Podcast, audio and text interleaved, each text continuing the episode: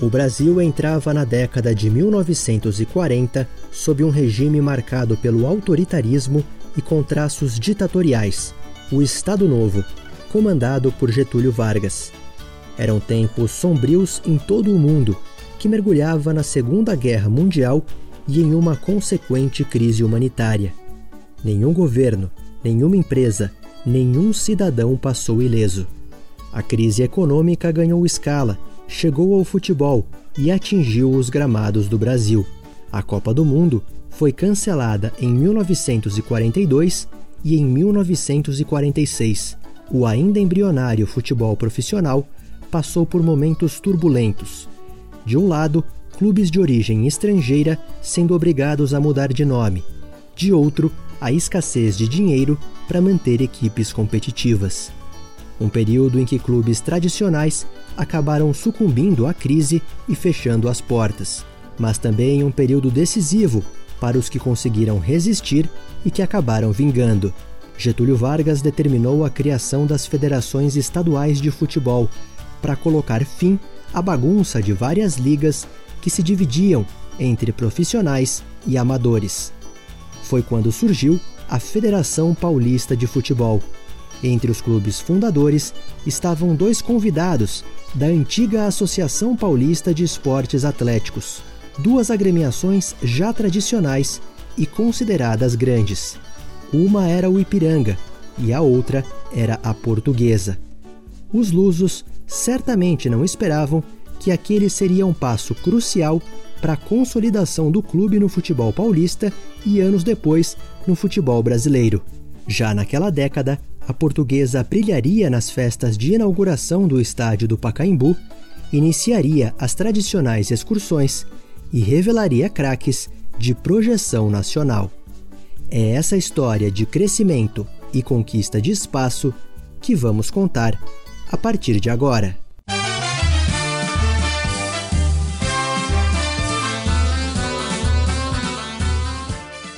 Lusa Geração Centenário.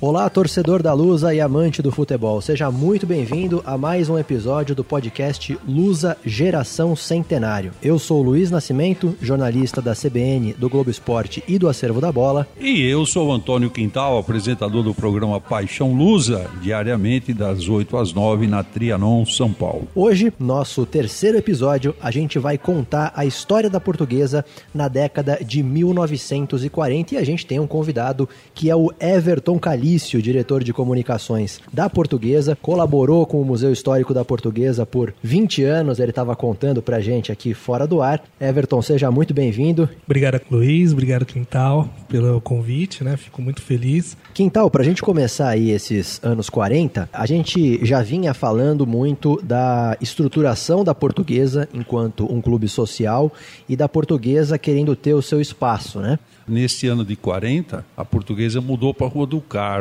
E antes disso, a sede já uh, tinha passado pelo prédio Martinelli, no centro da cidade, próximo ao São Bento ali, que era um prédio tradicional na época. Depois dali foi para a Rua 15 de Novembro, depois Rua do Carmo. Então a portuguesa realmente tá, procurava se acertar no aspecto patrimonial. Essa mudança para a Rua do Carmo, então, no começo dos anos 40, o lançamento da Pedra Fundamental, onde seria construído um estádio da Portuguesa, Isso. ali no Ipiranga. Isso.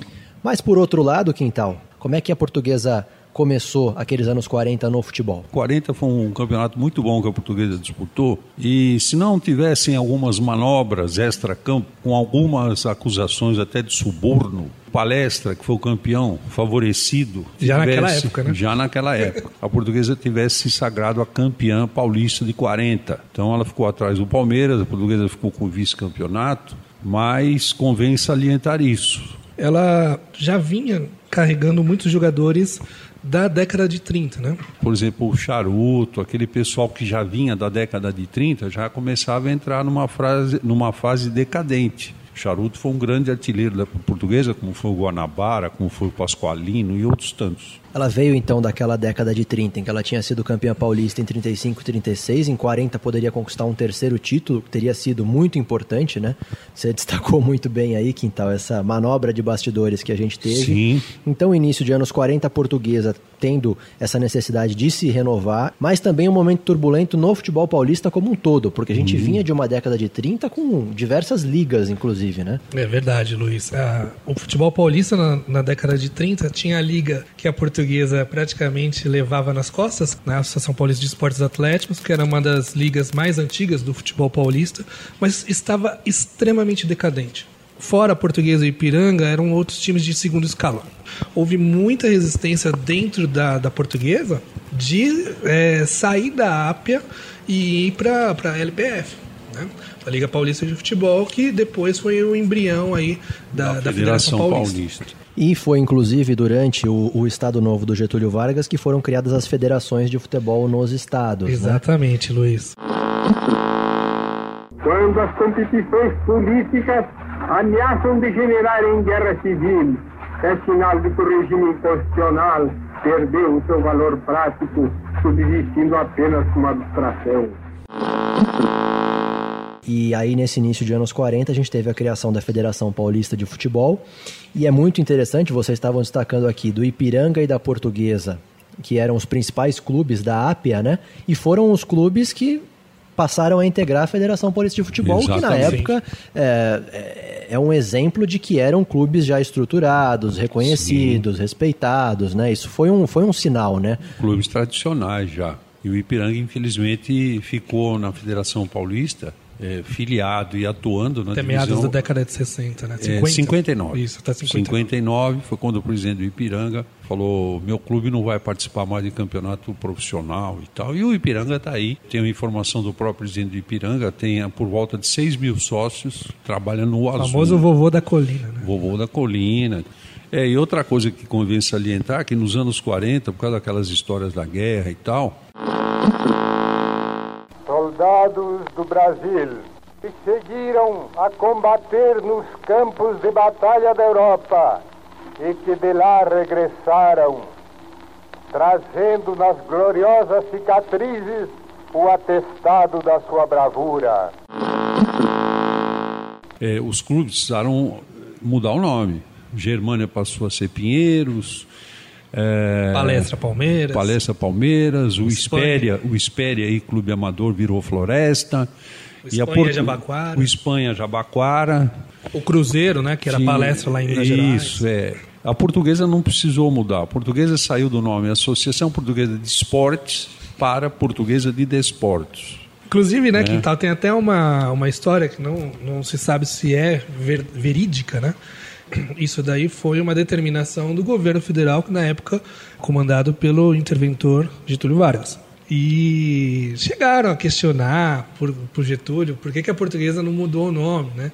E aí o Getúlio falou: não, a portuguesa não precisa, que os portugueses são nossos amigos e nos. É, ele entendia que a portuguesa era um clube brasileiro. Exato por causa da afinidade, de todo aquela do, do, do histórico, lógico, desde o descobrimento, essas coisas todas. Então, segundo essa versão aí, é, é, ele entendia que a portuguesa tinha que ter um tratamento diferente dos demais. E a gente está falando aí de começo dos anos uh, 40, a gente está falando ainda de, de Segunda Guerra Mundial, né, rolando e o mundo inteiro uh, em crise uma crise econômica muito forte. Isso não, o Brasil não escapou disso e obviamente que quem é, fazia dinheiro no Brasil também não, os clubes entraram nessa, né? Sim. E a Portuguesa em 42 ela estava nesse momento de crise, né? E no momento em que ela tinha o terreno que ela queria construir um estádio. O que, que a Portuguesa fez, o Everton? A gente estava com uma crise muito grande financeira, né? Uh, e uh, principalmente a colônia portuguesa, né? Estava com uma crise financeira um pouco grande. E a portuguesa não escapou disso. Então a portuguesa ela teve que vender o terreno da Avenida Teresa Cristina no Ipiranga. E era um projeto lindo, magnífico. Mas a portuguesa enfrentou esses problemas financeiros e teve que fazer frente de caixa e teve que vender o terreno da Avenida Teresa Cristina. E é, se voltou para também, em 1943, mudar novamente de sede e aí que foi para aquela sede icônica, histórica do Largo São Bento, né?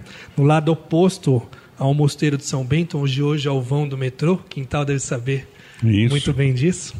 Que lá era uma sede histórica, né? Um prédio antigo do, do, do final Quarto do século... andar, se não me engano. É, segundo andar. Segundo? Segundo e terceiro andares. E lá era um prédio antigo do final do século, do século XIX. E lá a portuguesa tinha sua sede social, tinha sala de bilhar, tinha todas aquelas coisas. E foi de lá que foi comandado, né? Um dos maiores times da portuguesa de todos os tempos, que é da década de 50. Mas foi lá também que a portuguesa teve uma estruturação maior. A portuguesa dava sinais de organização e crescimento. Então a portuguesa conseguia ter a ajuda de muitos, captar recursos para a sua manutenção, para a sua organização. Foram surgindo pessoas é, assim com capacidade de, com visão. Então essa época foi muito importante para a portuguesa. Quando a gente pensa na, na, história da portuguesa, a gente pensa muito nos momentos, né? Os momentos Sim. marcados pela Ilha da Madeira, pelo Canindé, mas o Largo Sim. São Bento, apesar de não ser um estádio, eu acho que foi um momento muito importante, Claro. justamente para essa virada, né? É um lugar que está na memória afetiva de muito torcedor. Sim. De muito ex-jogador, sem entrevista eles falam: Eu ia no Largo São Bento para me apresentar, porque de lá ia sair o ônibus ou o bonde. Ou... Foi bem lembrado isso que você falou, Luiz. Eu lembro muita gente que passou no museu, conversava com a gente e falava, né? Que o pessoal gostava muito do Largo São Bento. Né? Então Isso. o pessoal ia lá, era uma sede associativa mesmo, onde o pessoal se unia, né? se irmanava. Depois é bem central, né? bem central. Bem né? Era no, no- ali passava o bonde ali, né, do lado, ele parava na frente, onde ficava a sede da portuguesa. Então o pessoal gostava muito de lá. Né? Então é uma sede emblemática mesmo, realmente. O pessoal lembra muito da Ilha da Madeira, né? O pessoal lembra. Sim. Mas ah, o Largo São Bento também é uma memória afetiva muito grande, né? É, em, em 40, eu queria só lembrar que o Valdemar de Brito, que foi o homem que descobriu o Pelé e levou para o Santos, ele poderia ter trazido ele para a portuguesa. É, jogou na portuguesa, ele era atacante. E foi numa época que a portuguesa foi muito mal no campeonato. Che- terminou na nona colocação, 44. 1944. É é uma coisa que muita gente, quando fala do Pelé, conta a história do Valdemar de Brito, que foi um grande jogador. Eu não vejo ninguém citando que ele jogou aqui uma temporada e que fez gols por aqui, marcou seu nome na história da portuguesa. Eu faço questão de citar isso. Faz parte do centenário Bem da lembrado portuguesa o Valdemar de Brito na portuguesa. E aí, nesse período, né, Quintal, da, da metade aí dos anos 40, que começou a renovação do time, Sim. até por essa É, necessidade. na metade né? da década, né? 45 para frente. 45 para frente começou a É, virada, né? Começou, é, eu diria que foi o embrião do grande time de 51. 50, exatamente. É, com a chegada do Nininho, os irmãos Pinga, Pinga. uma renovação mesmo. O próprio Djalma Santos, em 47, 48, que já Brandãozinho. foi o Brandãozinho, que tem aquela história lá do... Como é que é essa história da vida do Brandãozinho? Everton, por favor, conte aí, É, ele então, sabe. O Brandãozinho ele foi ser apresentado na portuguesa, né? Em 1948. Posou com foto da portuguesa para os jornais, para a Gazeta Esportiva, fizeram aquele auê todo. E aí chegou na hora H de, se, de começar a treinar a portuguesa, ele pegou, puxou o carro e foi para a Portuguesa Santista. A gente não se sabe se os caras erraram de portuguesa, né? se foram para a portuguesa de São Paulo e na verdade era a portuguesa de Santos, ou foi alguma estratégia aí, né? É. e tal. Naquela época já tinha começou a ter os empresários do futebol, né? Também, e, ou se não, ele por ser um jogador muito habilidoso, muito bom de bola, deram o primeiro chapéu ao português e levaram ele para lá, mas ficou pouco tempo lá, em É, seguida ficou só em pra cá. 48, em 49 ele já. É, e, e ele ficou marcado de uma forma negativa por algum período. Aí quando ele chegou aqui na portuguesa, que realmente houve uma. E já já vou contar uma historinha, se é que não contei. Quando ele chegou aqui, ele se desculpou, se retratou, e depois, com a bola que ele tinha, a torcida perdoou, deixou para lá, né? Mas a história que eu vou contar é a seguinte: o doutor Vitorino ele trabalhava numa tecelagem comandada por ingleses. E chegou no fim do ano, tal, a esposa do doutor Vitorino, a dona Silvana, que eu tenho o prazer de conhecer, a dona Silvana falou: Vitorino, e o abono? E fim do ano, eles tinham um abono naquele tempo, não tinha décimo terceiro, nada disso. Falou para ela, ah, não sei, não falaram nada esse ano, não sei o quê. Ela estranhou porque os ingleses eram muito pontuais e ele já estava trabalhando lá há algum tempo e todos os anos eles recebiam o abono. E esse abono não tinha chegado às mãos dele. Ela estranhou aquilo, mas deixou para lá. Passado uns tempos, uns dias lá, uns meses, algo assim, eles estavam numa festa, num casamento. E aí chegou um tio do Vitorino, irmão do pai do Vitorino. Tudo de família e tal, e eu, eles fanáticos pela portuguesa, o assunto era sempre a portuguesa, aquele negócio todo. Esse tio do Vitorino, na frente da dona Silvana, falou pro Vitorino: Ei, Vitorino, aquela, aquele jogador que nós ajudamos a contratar, o cara é bom mesmo, esse tal de Brandãozinho. Ela se ligou. Então, o abono, ele deu, é, foi uma cotizada, né? O pessoal se cotizou lá, se mobilizou para contratar o, o, o Brandãozinho, entendeu? Ela fala, ah, já entendi onde foi parar o abono. e isso era muito comum naquela época, muito né? Muito comum. É, não é tão estranho. É. Isso se repete muito nos se dias de hoje muito, também. Pois é. Então você vê que são coisas, né? São anedotas, situações que acontecem na portuguesa praticamente desde sempre, né? E em 45, a portuguesa já colhendo os frutos dessa renovação que teve, né? Quando eh, nos anos anteriores teve campanhas muito ruins, ela fez várias goleadas ao longo do ano, né? Então teve o 6 a 1 contra o Corinthians, teve o 7 a 2 contra a Santista, teve 5 a 1 em cima do Juventus, teve também o 5 a 2 contra o SPR, o São Paulo Railway, que é hoje o Nacional, né? Teve também 4 a 1 no amistoso contra o Guarani. 4 a 0 e 4 a 1 contra o Ipiranga e o Comercial da capital. Então você vê que a portuguesa já era teve uma renovação, uma renovação boa. Começou uma máquina de gol, e, né? E começou a uma máquina de gols. 45 tem uma curiosidade aí. Português e SPR, hoje nacional, eles jogariam no campo do Juventus. Só que naquela tarde choveu muito. Então o árbitro do jogo preliminar, ele cancelou a preliminar porque o campo estava alagado. Que era na Javari. Na Javari, na Rua Javari. O pessoal do SPR, do Hoje Nacional, recebeu a informação. O SPR entendeu que não teria o jogo de fundo e não foi a Rua Javari. O árbitro do jogo de fundo entrou para dar o jogo de fundo. Sim. O SPR não estava, perdeu por WO. WO. É verdade. Perdeu por WO, WO, por não comparecer, porque ele entendeu. Bom, se não teve o jogo preliminar, não vai ter o jogo de fundo. Só que parou de chover e dava para jogar. Aí o, o é SPR acabou perdendo os pontos e a portuguesa ganhou os três pontos sem jogar na Javari. É, aí você vê que não é só a portuguesa, né? Que às vezes né, fica lá esperando o é, né, lá por no isso, ponto, né? Por isso que o, prof, o futebol precisa ser profissionalizado para ontem. Porque isso é uma coisa de amador. Ah, o cara me falou. O cara me falou, não, você tem que ir lá. É uma coisa que para essa época já era um é. pouco absurdo, mas você até entende, né? Até entende. Mas, é. é. Até a gente, até sabe, releva. o pessoal era é uma coisa meio provinciana, né?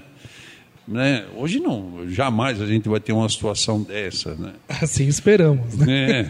É, mas, mas, esse, mas, esse, negócio de não de entrar... vez em quando tem uma recaída, né? Esse negócio de não entrar em campo vai aparecer ainda umas décadas bem próximas aqui. É, mas, por isso enfim. que eu digo, tivemos umas recaídas aí. E que recaídas. Ô, ô Quintal, a gente estava falando aqui antes também, você destacou um amistoso internacional que a portuguesa fez nessa época, que foi com um time do Paraguai, é, foi o isso? Sol da América. Sol da América. 4 a 0 aqui. E no ano seguinte, a portuguesa enfrentou o, o Southampton, né? Time inglês. Né? Isso, um time inglês. O Torino. Torino era o grande time italiano da década de 40, que aquele pessoal que morreu no acidente aéreo, o Torino perdeu, vai, era a portuguesa de 51, o Santos de 64, o Torino dos anos 40, né? A portuguesa enfrentou o Torino aqui no Paquimbu, jogaram contra o Corinthians, contra a portuguesa. Então a gente vê que os anos 40 realmente são o embrião para os anos 50, né? Anos 50 Sim. das históricas excursões, excursões começaram nos anos 40. O histórico time dos anos 50 é. começou a ser montado nos anos 40. Ah, você vê que ó, nos anos 40 começou com a chegada do, do Nininho, dos irmãos Pinga, depois o Djalma Santos, o Brandãozinho, o Ceci. O Muca foi trazido pelo Brandão. O Sim. Brandão descobriu o Muca lá no Paraná, em Jacarezinho. O Renato já estava. Então você vê que esse time foi foi praticamente foi, a base, ele né? Ele foi montado, eu diria que ele foi arrematado em 50 e 51. Os primeiros 30 anos da portuguesa foram de uma forma, e os outros 70 de outra forma. Eu diria 30 mais 50. Os últimos 20 anos da portuguesa, né, nós estamos em 2020, de 2000 para cá a coisa não andou bem, mas eu vejo na história da portuguesa um divisor de águas nessa década de final da década de 40 início de 50 para cá. E em 1946 foi um ano muito marcante para a portuguesa, talvez os primeiros frutos dessa renovação do time, que foi uma excursão que a portuguesa fez para o Nordeste. Foi isso, Everton? A portuguesa foi lá para o Nordeste, foi para Recife, depois foi para o norte do país também, né, Quintal? Ela foi conhecida como. Pará e Maranhão. Isso, Pará e Maranhão. Ela foi conhecida como Rei do Recife. Começou, é, fez alguns jogos lá em Recife, inclusive aplicou uma, uma goleada de 5 a 2 em cima do esporte. Isso. Ganhou do América, que era o grande time o América, que era... época, foi o primeiro adversário. Foi o primeiro adversário. Foi. E ela foi, ela depois ela jogou no, no Pará contra a Tunaluso. Sim. E também jogou com o Remo também e jogou contra o, o Paysandu também. Sim. Então foi uma das excursões que a portuguesa fazia, porque naquela época não tinha campeonatos, né? Então, a gente tinha o Paulista que era no final do ano, né? Era Isso. Final, era, uma, era um, um, um, um calendário, meio estranho, né? É um calendário.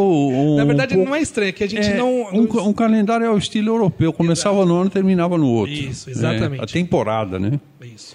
É porque era atrativo, por exemplo, um clube do sul, do, do eixo é, sul Rio São do Paulo. país, Rio São Paulo, que era o foco do futebol, comandavam o futebol brasileiro, os clubes do Rio de São Paulo. O apelo popular era muito grande. E a portuguesa, ela tinha essa condição de, de chamar o público, porque sempre figurava é, entre os grandes desse eixo Rio-São Paulo. E nessa excursão, duas coisas precisam ser três precisam ser citadas. A primeira, a portuguesa nessa excursão contratou Simão, ponto esquerda, jogava lá. A portuguesa contratou Djalma, que é um atacante. Por que Djalma Santos? Depois, porque tinha o outro Djalma também, que veio, não deu tão certo assim aqui, fez alguns gols aí na portuguesa e tal. E uma curiosidade, para vocês terem noção do peso que era ganhado um clube do, do eixo Rio-São Paulo, e no caso a portuguesa, que já tinha vencido todo mundo na excursão, a portuguesa tinha ganho do Náutico. Aí houve um jogo, revanche. Pediram revanche, né? Pediram revanche e tal, e a portuguesa jogou e perdeu. 2 a 1 um para o Náutico. Bom, resumindo, a festa foi tão grande que ela foi comemorada como um título. O Náutico promoveu um baile na sua sede, houve carreata, Pô, aquele tempo não tinha trio elétrico, mas fizeram uma carreata. Recife, curso, né? Recife, entre aspas, parou para comemorar uma vitória do futebol pernambucano em cima de um dos maiores clubes do Brasil, que era a portuguesa da época. Então vale a pena salientar isso, o peso que tinham essas excursões, como que o pessoal encarava é, esses amistosos. A gente falando aí dessas conquistas, né? E logo no ano seguinte a portuguesa teve uma conquista em 47, né? De um torneio que foi muito tradicional por muito tempo, né, Everton? Teve a conquista em 47 do torneio início, né? Era um torneio que abria aí o Campeonato Paulista. O torneio início ele ficou até 96, né? Inclusive a portuguesa foi a última campeã. E a portuguesa foi campeã em 47 mostrava já aí alguns frutos dessa renovação que aconteceu nos anos anteriores. Agora, Everton, queria que você destacasse uma curiosidade que você trouxe aqui pra gente. A portuguesa teve um presidente descendente de italianos, Exatamente. é isso? Isso foi nos anos 40. Isso foi em 45, né, que foi o Miguel Franchini Neto, ele era descendente de italianos e a portuguesa, né, é, ela tinha muitos, muitas figuras conhecidas da alta sociedade de São Paulo, né? O Miguel Franchini Neto, para vocês terem uma ideia, ele era uma figura respeitadíssima no corpo diplomático, né? Ele foi até é, recebeu uma honraria do rei Gustavo V da Suécia, que era a Ordem da Estrela Polar. Então, a portuguesa ela tinha capitães do exército, tinha pessoas é, da, do, do alto comércio paulista, tinha médicos muito gabaritados. Então, o Miguel Franchini Neto era descendente de italianos, para vocês verem que a portuguesa não é feita apenas de portugueses, né? muita gente de fora da portuguesa pensa, ah, ali é só time de português, não sei o quê. Mas tem muita gente né, que não tem descendência portuguesa e que tem o coração rubro-verde, né? E entre a, a, própria diretoria, a gente já via despontar na década de 40, a gente vinha falando disso aqui, Luiz Portes Monteiro, que mais para frente foi se tornar um dos maiores presidentes da história da portuguesa. Né? Exatamente, Luiz. Inclusive, tem uma historinha né, do Luiz Portes Monteiro. Em 49, a portuguesa novamente estava com situação de vacas magras e aí eles se reuniram, né, o Luiz Portes Monteiro e alguns outros conselheiros do clube para ajudar a, né, a saldar o caixa do clube, né? A gente tem essa situação na portuguesa já desde antigamente, né? por, por falar em 49, posso contar uma historinha do Gil Gomes aqui, saudoso Gil Gomes? O Gil Gomes, o primeiro jogo que ele foi assistir da portuguesa foi em 1949. Português e Fluminense, Paquembu. O Gil contando era mais ou menos assim: eu estava lá com meu pai, e aí a portuguesa fez um gol. Meu pai vibrou, e eu do lado do meu pai. A portuguesa fez outro gol. E a portuguesa fez outro gol, 3 a 0. Meu pai com, feliz, alegre. A portuguesa fez mais um gol, 4 a 0. A portuguesa fez outro gol, 5 a 0 no Fluminense. O meu pai vibrava. O jogo foi caminhando. No segundo tempo, o Fluminense marcou um gol. Meu pai nem ligou. A portuguesa tinha um goleiro gordo, tomou um outro gol. 5 a 2. Meu pai não ligou.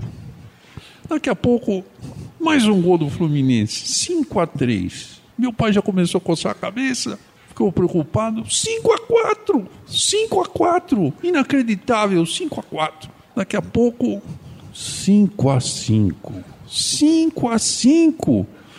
Eu não acreditava. Menino ainda eu não acreditava. Olhava para o meu pai, 5 a 5. Ufa, a portuguesa marcou um gol e ganhou de 6 a 5. Mas o goleiro era muito ruim. Eu venho de uma família portuguesa. Meu pai, português de nascimento, me ensinou o amor pela portuguesa. Meu tio Mário era fanático. Meu tio Joaquim, fanático. A família era fanática pela portuguesa. E eu me tornei um menino fanático. Histórias do Gil Gomes. 6 a 5 contra o Fluminense. 4 a 4 contra o Corinthians, o goleiro era o Bolívar. Às vezes o goleiro é infeliz, né? É, só um, acho que agora faltou uma coisinha só, Luiz, se me permite, é, da década de 40, que a gente também não pode deixar de falar, que é a inauguração do Pacaembu. Com a construção do estádio municipal do Pacaembu, São Paulo possuirá a maior e mais moderna praça de esportes da América do Sul. Né, em abril de 40, quem fez o jogo inaugural eliminatório, que tem a taça, inclusive, no nosso Museu Histórico, foi a portuguesa. É, foi feito um torneio relâmpago, tipo Isso. tipo torneio início. Tipo torneio início. Isso. Mas quem tem a primeira taça do Pacaembu, olha aí, lusitanos. Então vocês já coloquem aí quem tem a primeira taça do Pacaembu de inauguração. A taça da inauguração é a taça dos 50 anos. Do... O, Everton, eu sei que não é da década, mas antes que eu esqueça, só para. Uh, eu acho que a gente tem que aproveitar essa oportunidade e colocar todos esses feitos da portuguesa para o torcedor da portuguesa, principalmente os mais jovens como vocês, Sim.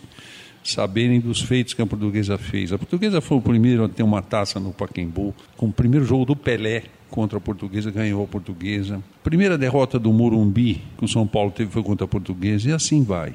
Então são situações que a gente precisa é, reforçar aqui, porque a portuguesa, obviamente, ela tem uma história interessante, uma história bonita, que muita gente não valoriza, infelizmente. Sim. E, e só para complementar também, foi o Pacaembu um dos estádios mais lendários que a portuguesa mais jogou também, né? E como a gente tem feito em todos os episódios, mais uma vez a gente renova o convite para as pessoas virem ao Museu Histórico da Portuguesa, aberto aos sábados, das 11 da manhã às 2 da tarde, para ver muita coisa e, entre tudo isso, essa taça do torneio relâmpago da inauguração do estádio do Paquembu, que foi nos anos 40 que a gente falou aqui ao longo desse terceiro episódio do podcast Lusa Geração Centenário. Everton, muito obrigado pela tua participação, parabéns pelo teu trabalho e parabéns por toda essa pesquisa, esse amor aí que você tem pela portuguesa. Eu que agradeço aí o convite mais uma vez.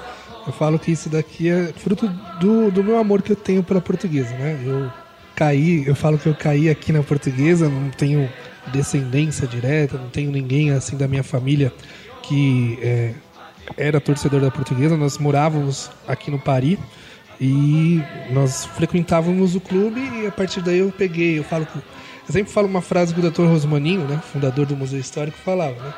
Que eu peguei a doença de torcer para o português. É uma doença incurável, né, mas é uma doença muito gostosa.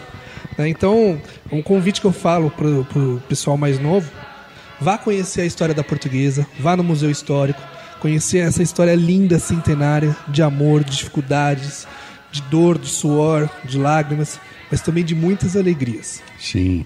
Luiz, um grande abraço, obrigado ao Everton, ilustrou muito, rapaz, com seu conhecimento, toda essa dissertação da década de 40. Obrigado ao André, né, o homem que fica ali, é o mata-borrão, ele que ouve todo. Grande abraço a todos e até a próxima. Obrigado a todos. Está terminando agora o terceiro episódio do podcast Luz a Geração Centenário, que foi idealizado pelo Bruno Fernandes e pelo Marcos Vinícius, do Departamento de Comunicações da Portuguesa, nos trabalhos técnicos do André Neri e a sonorização do Dom Roberto Costa.